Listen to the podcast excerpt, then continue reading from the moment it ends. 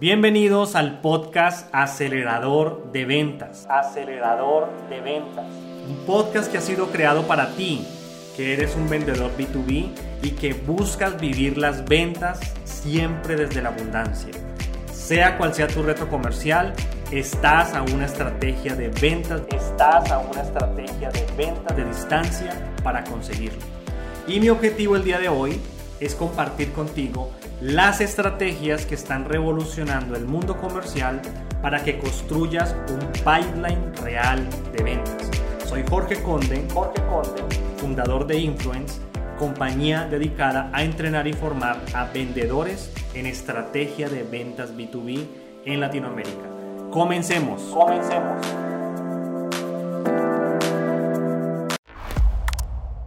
Hola, muy pero muy buen día para ti. Espero que te encuentres en una gran semana a nivel comercial, a nivel personal, a nivel familiar. Estamos por aquí nuevamente en nuestro episodio de podcast y hoy tengo una temática que la verdad siempre me ha apasionado desde que ingresé al mundo profesional. Yo tuve la fortuna de eh, arrancar mi carrera profesional hacia los 19, 20 años, porque acabé mi high school o mi bachillerato, como decimos en Colombia, a los 15 años, a los 14 en realidad, y a los 15 ya estaba en una universidad, a los 19 estaba buscando pasantía e ingresé directamente al mundo profesional. Y una de las primeras cosas que yo me encontré en el mundo profesional es que habían dos tipos de personas, dos tipos de profesionales, dos tipos de vendedores. El vendedor que sobrecumplía, que tenía una gran calidad de vida, ese vendedor que todos admiraban, que todos respetaban en las organizaciones.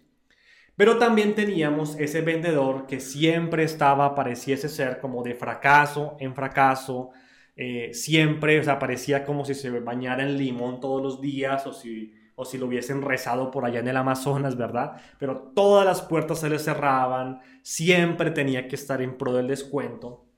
Y una de las primeras preguntas que yo me hice a nivel profesional fue, ¿qué, qué hace la diferencia entre uno y el otro? O sea, dos vendedores, misma compañía, mismo portafolio de productos, misma inducción, mismo entrenamiento, mismo jefe, mismo plan de comisiones.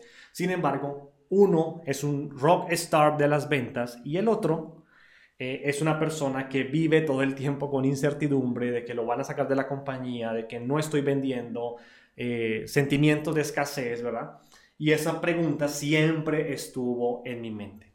Así que a lo largo de los años, porque eh, debes de saber que fui empleado durante muchos años, más o menos 11, 12 años de mi vida profesional. Estuve trabajando en diferentes compañías de tecnología, de telecomunicaciones en Latinoamérica. Y en esa experiencia profesional tuve la fortuna de conocer de cerca a ambos tipos de vendedores, ¿no? Eh, el vendedor rockstar, el que siempre sobrecumplía, el ejemplo a seguir, y el vendedor que nunca cumplía la cuota de ventas o muy de vez en cuando. Eh, y hoy que me dedico a entrenar equipos de ventas, pues creo, creo que he podido profundizar mucho más en esa respuesta porque he conocido cosas que antes no podía ver cuando era empleado, ¿no? Hoy, cuando nos sentamos con directivos de empresas, ellos me abren y me ponen las cartas sobre la mesa y me dicen, mira Jorge, tenemos este problema, estamos haciendo esto, esta es la situación que tenemos, mira el pipeline de tal vendedor, mira las ventas, mira la facturación.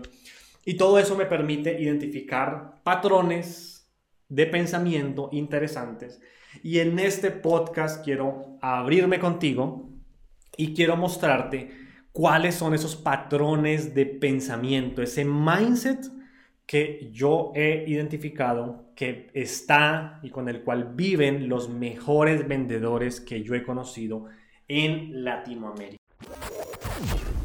quiero dejar ocho ideas simples, sencillas, ocho patrones de pensamiento que logro identificar, porque quizás, seguramente te vas a identificar con alguno, vas a encontrar ideas, oportunidades de mejora, bien sea para ti como vendedor o bien sea para tu equipo de ventas, si eres un director comercial. El primer mindset o la primera idea con la cual vive un vendedor de éxito es esta, y lo quise abreviar en una frase de Grant Cardone, mi mentor, que dice lo siguiente, el éxito es tu deber y es tu obligación.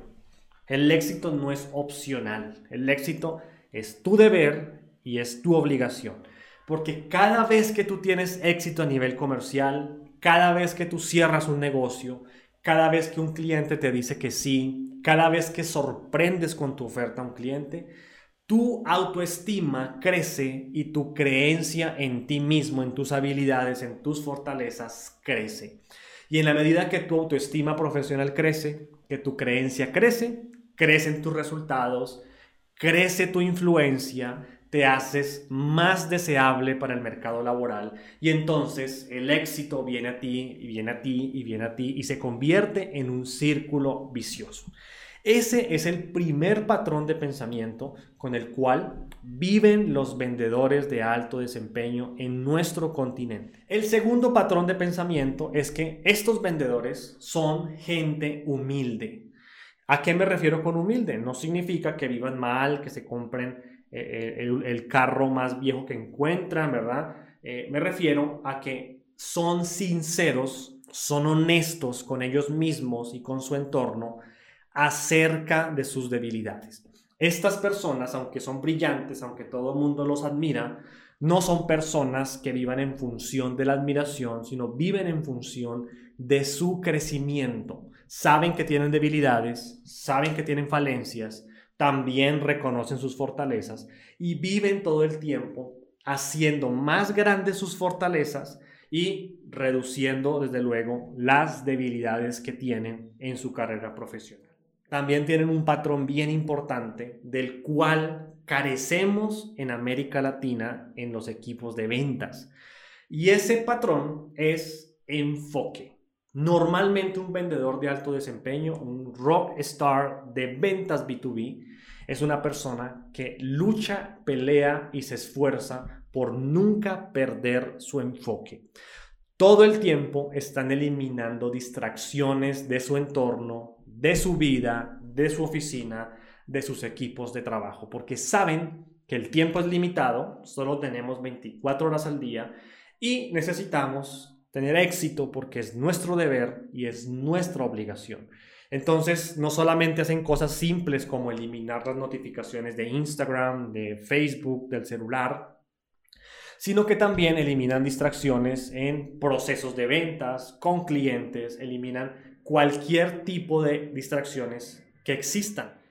Estas distracciones podrían ser cosas simples o podrían ser cosas como, por ejemplo, eliminar a una persona a nivel emocional que nos está distrayendo, por ejemplo, que no tiene eh, proyección o resonancia con nuestra visión de vida. Un vendedor profesional vive muy pendiente de esto. Y también existen topes poco comunes, ¿verdad? Que normalmente no se piensa en esto, y es el descanso. Estas personas tienen la habilidad de trabajar muy fuerte, muy duro, muy enfocadamente, pero también tienen la habilidad de descansar, de desconectarse completamente, porque muchas veces la falta de descanso en ventas también se convierte en un tope. No pensamos claramente, estamos de mal humor, nos falta quizás energía, nos falta alegría, ¿verdad? Y es producto de no descansar de forma acertada. Otro aspecto importante en el mindset de grandes vendedores B2B de nuestro continente es que viven bajo la creencia de que el talento nunca es suficiente.